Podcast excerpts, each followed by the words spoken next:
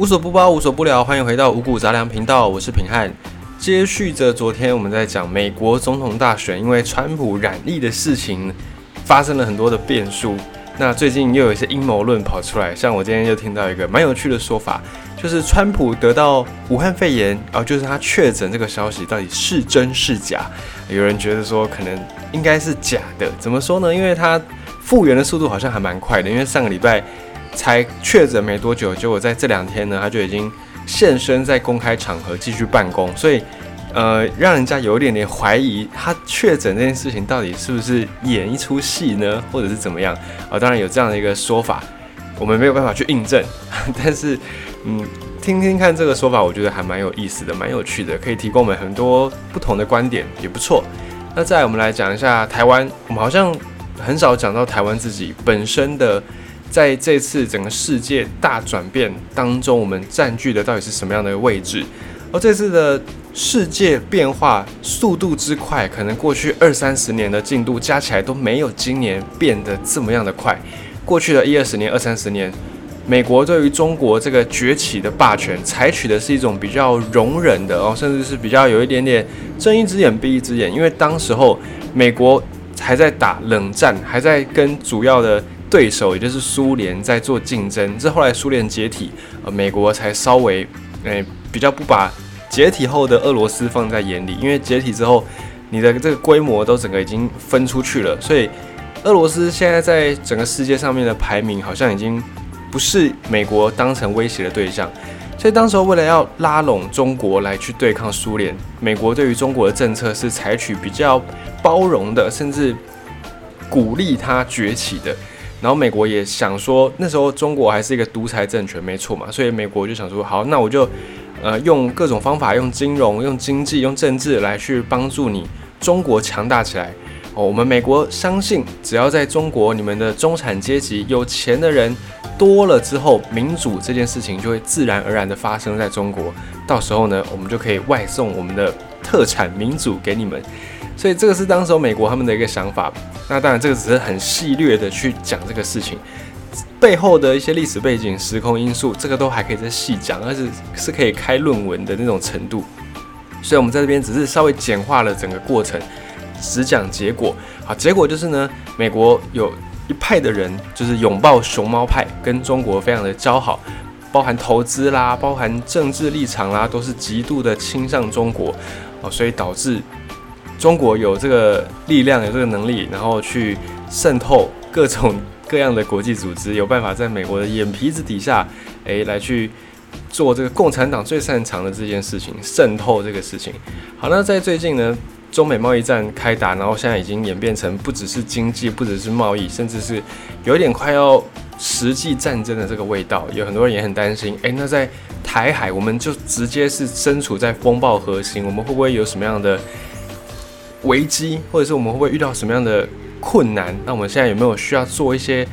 改变的活动、改变的行动，来应应这次面对的新台海危机？有没有这样的一个做法？这样的言论也蛮多的，尤其中国最近很多飞机、很多船跑来我们附近，哦，就是有点文攻武赫的味道。当然，这个也让我们国人呢，诶，反中共的情绪是逐渐的上升。愿意保家卫国的比例，有人有做一些简单的调查，也发现大家愿意保家卫国的比例，也上升了，已经不是以前那种太平时期。可是呢，这一方面，那你说大家保家卫国的心逐渐的凝聚起来，那有没有更多年轻人想要志愿当兵，想要来参军呢？有一些调查发现说，大家对于恢复征兵制。兴趣缺缺，兴趣不大啊，就是保家卫国要不要？要啊，那当兵要不要？呃嗯，再再再考虑，再考虑，所以就会有一种这个很蛮奇怪的矛盾的感觉。那最近有一个论点，他在讲说，征兵募兵到底哪一个好？这个问题其实也是老生常谈啦。在台湾，自从我们不再施行了全征兵制，我们有部分的募兵制加入之后呢，这个问题就已经。大家都在讨论，每个人都在有自己的意见，也没有最后一个决定的定案。所以目前在台湾，我们是征募并行，征兵制没有废除，在宪法里面还是规定说，诶，成年的这个国民都是有保家卫国的义务的。所以征兵制还在，只是不像之前当两年、三年或者是一年的兵，现在是四个月，叫做军事训练役。然后，反正它名称不管怎么改，就是会有这个义务就对了。那另一方面，我们目前主要的大多数的国军主干呢，就是从募兵制而来的，来招募志愿役、志愿军人。那征兵制、募兵制，哎，过去我们会有一个比较直接的想象，我们就会想说，哎，好，那征兵制好像我们我们的国情比较特殊嘛，我们周围有一个非常强大的中共这样的一个政权，所以我们用征兵制好像是非常合理的。那过去几十年来，我们的阿公那一辈、爸爸这一辈，啊，甚至是哥哥、弟弟这一辈的，可能都还有接触到征兵制，所以我们用征兵制理所当然。但是你仔细的再去问问看那些有当过兵的人，你再去问他们，就是是征兵制的人哦，不是自愿参军的，是被征召进去的。你再去问问看你身边这些征兵的人，他们在里面到底学到了什么，或者是他们对于征兵制这件事情有什么样的看法？那平安自己来说，平安也是当我是当四个月的军事训练营的。那在进去之前呢，就已经有耳闻一些当过兵的人，当过那种一年兵、两年兵的前辈学长，他们就是说，哎，进去真的是有学到东西啦，但大大部分的时间可能就是在从事一些环境整理啦、打扫啦、拔草之类的。我听听到这样的说法，那我自己实际进去之后呢，嗯。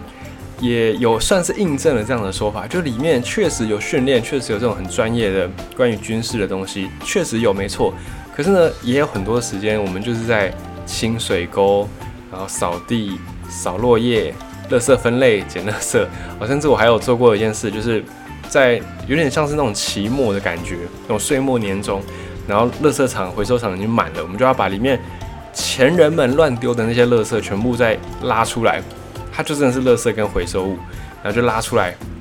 一件一件的分类好，然后再把那些分类好的资源回收跟垃圾再塞回去那个场地里面。我们就花了一天在做这样的事情，我真的是有做过这个事情。所以征兵制在台湾普遍大家会比较诟病，就是花太多时间在做一些没有意义的事情。哦，这是大家说的，不是我说的，是大家会这样去觉得。那募兵制有比较好吗？有，首先就是愿意进去的人，他就是。真心的想要来保家卫国嘛？不管怎么样，至少他是愿意进到军营里面，他是自愿的。比起很多征兵制，有人就戏称说这个是不愿意啊，就是我不想要当兵，但我没办法，我就是因为宪法的规定，我必须要进去，在里面呢，可能就花一两年的时间，我整个人生计划也都因此要再往后延一两年。所以比起征兵制，这个志愿役的士兵、募兵制的人进去，至少他们在。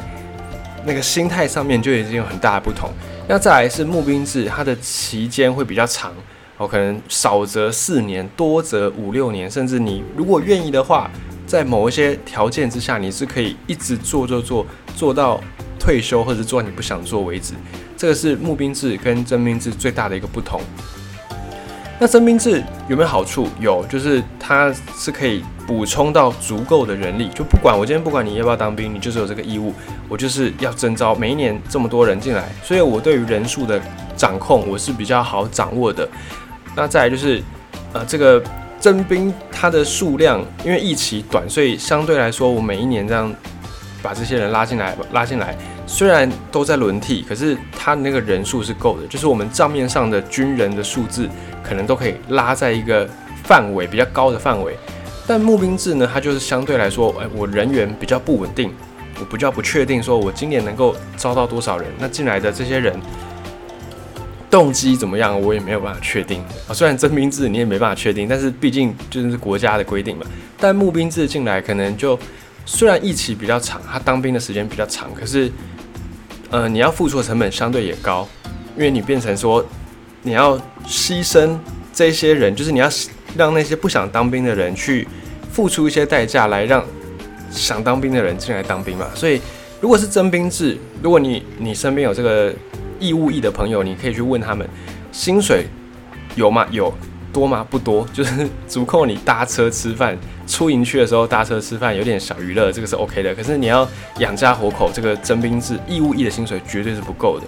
那募募兵制呢？因为他是要请人来当兵嘛，请那些人来把这些不想当兵的人的份也给他当完，所以你就必须要试出更高的薪水、更高的诱因、更好的福利来让这些人进来。于是呢，募兵制它的成本就会高，好处也有。首先是它的役期会比较长，大家受到的训练会比较专业。再来是因为很多不同的一个项目，你就可以时间长嘛，你就可以按照不同的领域来去让这些人员做一个训练，完整的训练。那这些训练呢，你出社会之后，就算哪一天你不当兵了，这个技能你带着可以走的。比方说在军营里面有需要开这个大卡车的。哦，可能是传令，可能是驾驶兵。那他开这种大卡车或者连接车，他出来，他不退伍之后不当兵之后，他也可以在社会上用这个技能来去让自己有一个谋生的能力。但如果是征兵制义务役，因为它时间相对短，你要交给这些人专业的东西，显然不太实际。所以最好的方式就是让他们当步枪兵，就是只要能够拿枪上战场，就算是一个合格的步枪兵。那步枪兵。本身有什么技能吗？嗯，丢手榴弹，然后射击啊，然后伪装卧倒哦，这些事情你就算出了社会，可能也不太有用，所以它跟社会的那个衔接度，哎，相对来说也就少一些。所以这个是征兵制跟募兵制先天各自有不同的优点跟缺点，这个是这样子。那另外还有一个概念是，征兵它比较偏向于避险。我征兵，我征召这些人，征召这些步枪兵。实际能力要打个问号的步枪兵，受完两年的训，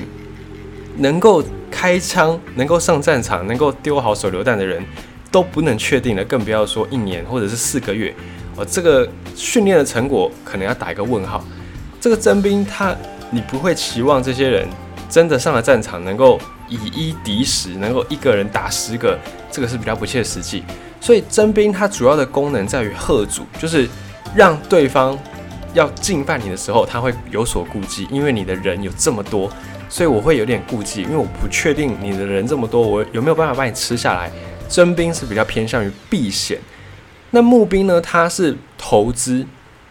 因为募兵他就是把人拉进来，花四年、六年，可能十年来去培训一个人才，这个人才呢，将来在战场上是有它的用处，就算没有上战场，回归到社会也是一个人力，也是一个人才可用。所以募兵比较偏向于投资，那征兵或募兵到底要哪一个？这个并没有一个绝对的好或不好，没有说绝对哪一种才是好的。当然是要看你整个国家的体制，或者是你整个国家的人口啦、经济啦，或者是你周围的这些觊觎你的人，是要看很多很多条件来去决定的。所以在台湾，我们周围有一个我们在军事上的假想敌，就是中共的这些兵。那面对这样的一个很强大的敌人，我们用征兵制，嗯，也不为过。就像以前在戒严时代，我们的海防部队非常非常的多，因为在当年那个环境之下呢，共军要登陆，相对现在是比较简单的。所以以前我们要严防共军从任何一个地方偷偷摸上来，偷偷登陆，所以我们的海防部队就非常的多。但现在现代战争没有人在这样打的，没有人在一个。一艘小艇，一个人或者是一队人就登陆就可以打，现在已经没有办法了。你要登陆，你事先一定要有空军的配合，你一定是海军加空军一起配合，你才有办法来做这种登陆战。所以现代我们的环境、时空背景、战争的形态都改变了，我们不再需要这么多的海防部队，所以征兵这件事情呢，就变成你可以去参考的一个选项，但它不一定是一个必要的项目。对于现在来讲是这样子。当然，政治上面的考量、军方专业的考量跟广大民众的民意这三个领域实际结合起来是会有落差的。我比方说，政治高层觉得说，哎，我要顺应选民，所以我可能就不要用哪一些制度，以免我的选票就流失掉。那与军方来说，军方不用选举嘛，军方只要管好保家卫国的这个责任就好。所以对军方来说，他们的考量是怎么样？以及对于民众来说，因为征兵征的那些兵哪里来，就是民众嘛，所以对民众来说，哎，又有不同的想法。因此呢，这个征兵募兵也不是说单看某一个意见就能够完全决定的。那在台湾，我们目前实施的是征募并行制，在战斗部队的干部这种层级呢，是招募志愿役的士兵。那原本的义务役的士兵呢，在四个月的训练完之后，就会转为预备役。和平时期没有我们的事，没有预备役的事，但一旦战争发生呢，这些预备役呢是会立即的要接受征召，要投入到战争当中。但是能够发挥多少战力，那是另外一件事情。另外比较有趣的是，美国美国的法规上，他们也是征募并行制，也是跟我们一样，他们的法规虽然现在很。这些美国的大兵们都是募兵进来的，可是呢，在美国的法规里面，他们没有废除征兵这件事情，他们只是很久没有征兵，有需要的时候，美国政府如果要征兵，一声令下，有法有据，还是可以做这件事情的。这是美国他们的征募并行制。另外一个，大家会对于征兵募兵有一个疑问的源头，就是上战场这件事情嘛？那上战场。是不是就像我们从电影啊，从这个书籍里面去想象、去接触到的，呃，就是枪林弹雨，然后这样枪声不断，震耳欲聋，时不时就会有这个小心手榴弹，是不是就是这样的一个画面呢？嗯，很显然的，并不是。战争其实大部分的时间都是相对比较枯燥、比较乏味的阶段，你可能要埋伏，埋伏个三四天，然后你才可以等到敌军通过，你才才有办法跟敌军来厮杀。像电影当中我们看到这种大场面啊，它通常都是在上个世纪的那个两次世界大战里面发生的比率也不多，也不是随时随地无时无刻都发生那样子大规模的战役画面，所以这代表我们要对军队、要对战争这些事情要先有一个正确的认知，我们才能去来看我们的需求到底是什么。诶，如果真的是像电影片那样子哦，就是双方呃。两方的兵哦，这带着枪、带着手榴弹，然后往前冲锋，这样。如果是这样子的战争，无时无刻在打，那我们显然就是要用征兵制嘛，我们必须要用人海战术来去填。可是实际上战争就并不是这样子，像包含美国现在他们用很多的无人机在战场上面，就是也不需要士兵上战场了，就在后面操控着无人机，然后去投炸弹、投飞弹，这个战争就可以结束了。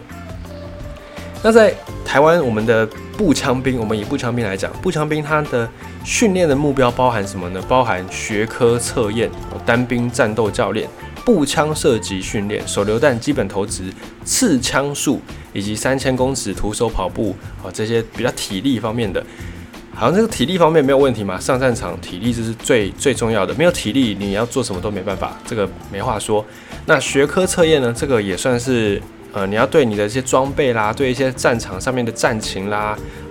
地理环境，这个都要有一些基本的了解，这个也没有问题。那单兵战斗教练是什么呢？这个平安有在里面有学过，可以稍微分享一下。如果你没有进去军营过的话，你可以听听看。单兵战斗教练就是呃几个守则，然后教你说遇到战场上不同的状况要怎么办。哦，比方说你遇到核爆的时候，你要赶快背上核爆的位置。然后你要四手，你要做棒式支撑，你不能整个身体贴在地上，因为你会受到震波影响，你的内脏可能会碎掉。所以你必须要用你的那个手臂、前手臂，还有你的脚尖、两脚的脚尖，让自己呈现一个棒式的状态，跟地面有离地大概五公分、十公分。然后再你要你用你的手去捂住你的耳朵，所以你整个姿势会非常的怪异。这个是其中的单兵战斗教练其中一环。那另外还有。你可能遇到呃坑洞的时候，你要怎么办？你躲到坑洞里面啊，然后用你的钢盔去欺敌、欺骗敌人。我觉得左欺敌右欺敌，或者是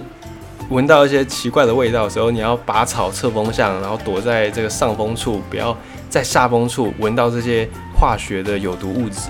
这种单兵战斗教练就是教你一个人的时候，你要怎么在战场上面存活下来。这个其实我觉得也蛮有用的，但是它的内容说真的有点过时，它讲的都是二战啊甚至一战那个时候的一些军事逻辑，那放到现在很明显的已经不适用，已经过时了。但这个东西呢，在军营里面你还是必须要学，只要你是义务役，你就必须要学这些东西。所以这个是在台湾目前我们的步枪兵训训练的一些目标。那在美国他们的步枪兵一样，我们都用步枪兵来讲。美国的步枪兵，他们需要了解的技能包含战争法规，你要能够进行个人的伪装，你要可以伴随火力执行基本的战术，然后你还用使用指南针，还要会使用全球定位系统，以及会使用夜视镜，然后熟练的使用手枪、步枪、机枪、榴弹炮，哦，鸡蛋就机炮，然后火箭发射器跟反战车武器。美国的步枪兵他们是比较重视这些东西的。那当然，美国的美军跟我们的国军建军的逻辑不太一样。我们建军的时候呢，就是以一个防守为主的，所以我们不需要去学这么多进攻的东西。那美国他们是身为一个攻势部队，他们下战场都是要去执行一些任务的，他们不是在那边挨打而已，所以他们就必须要去学这种嗯很多主动的攻击的一些手段。那在我们目前的兵役制度，就是要保持战斗力，然后又要让各界获得一个相对都能够接受的那个点的话呢，诶，可以学学以色列，因为以色列他们的环境跟我们有点像，他们这个犹太教的国家在中东周围全部都是信这个伊斯兰教的，跟他们的教义。就有冲突嘛？宗教首先就不同，那再来因为历史的关系，所以以色列在他们现在的这个地方建国，也是有去压缩到了一些原本在这边生存的人的空间。这个是